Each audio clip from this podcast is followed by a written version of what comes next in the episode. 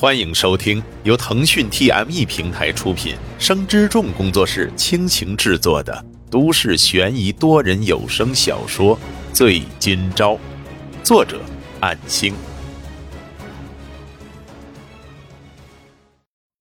第九十七章，沈今朝心里想着想着应该如何开口，直到看到李大妈走出阳台，为她所照顾的病友晾毛巾。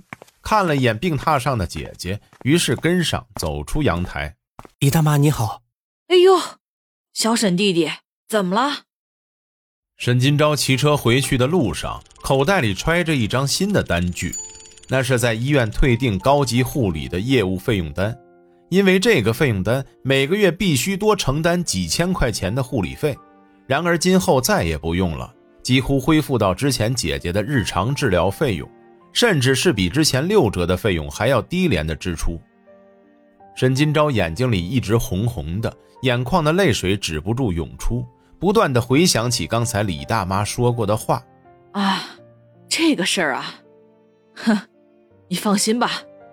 其实啊，刚才那个小唐两个多月前就拜托过我们了，不过他说不方便告诉任何人。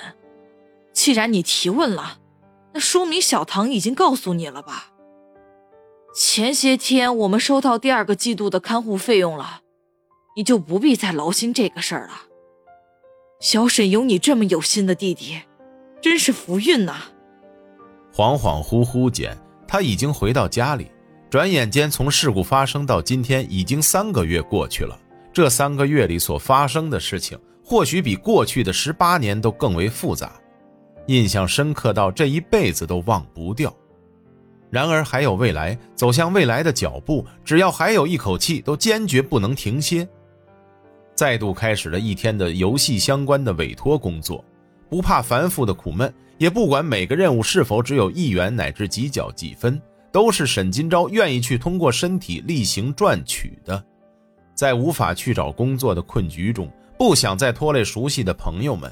在没有办法之中的办法，没有资本获利的情况下，紧紧抓住这网络上的最后一根稻草。深夜，委托平台上又出现了昨晚的那种指定任务，怀着感激之情接受并努力做好。不论这个委托是否熟人所为，都是能帮到自己的。为此，在任务结束后也心存着感激，向对方发起道别信息。然而，对方的游戏却已经下线。不知道是否还会收到，不论如何都已经结束了，唯有感谢。凌晨四点，尽管浑身疲惫，但是心情却依然雀跃，似乎从昨天起就发生了不少的好事，算得上是充满转折的一天。怀着这样的乐观心情，抵不住身体的疲惫，他渐渐睡去。十月六日，星期日下午一点，沈金钊如约去种花，打算用工具离开庭院。你在做什么呢？傅雷听到挖掘的闷声，打开窗户喊道。在一旁的傅君奇也是一愣，没想到自己要在这几平米庭院里种花，却被二哥喝止住。二哥，我让他种花，怎么了？傅雷脸色巨变，差点从窗户蹦出去制止。这时院门那边已经有拍门声传来。总之别动，我先去开门。傅雷迅速从房间跑出去。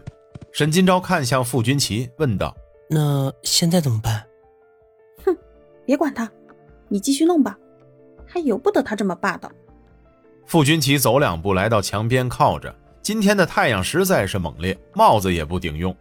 沈金钊这几天弄庭院，反而有些习惯了，只是肤色有些变化，渐渐恢复到学生时期的咖啡色。不过还是觉得今天的温度有些过高。这都一年比一年热了，十月份还如此大的太阳，连风都很少。院子那边似乎变得热闹起来，听到不少的脚步声。傅雷的声音最大，忙前忙后的招呼着客人进屋。你们家来客人了吧？你不到屋里去帮忙招待吗？啊，这里我来弄就好了。大哥不在之后，家里很少来客人，连借钱的亲戚都跑远远的，生怕被我二哥反向借钱。今天是怎么回事？傅君奇侧面回答了沈金钊的问题，说着朝正门那边走过去。沈金钊听傅君奇提到傅家军，生怕自己说错话，也就压低了帽子开始挖土。挺好的嘛，到处都有打扫的干干净净的呢。一个中年嗓音的话语甚至传到屋外。沈金钊闻言已经有不好的预感，甚至联想到傅雷为什么这么好说话，甚至让自己每天来打扫卫生的原因。二哥，他们是来干嘛的？远远的传来傅君齐的疑问。沈金钊有些担忧的看向院门那边，显然连他都没见过这些客人，甚至很可能还不知道这些人的来意。你们先到处看看。傅雷客客气气的话语，然后拉傅君齐走到一边。从沈金钊这边能看到他们兄妹，傅雷似乎在嘀咕什么。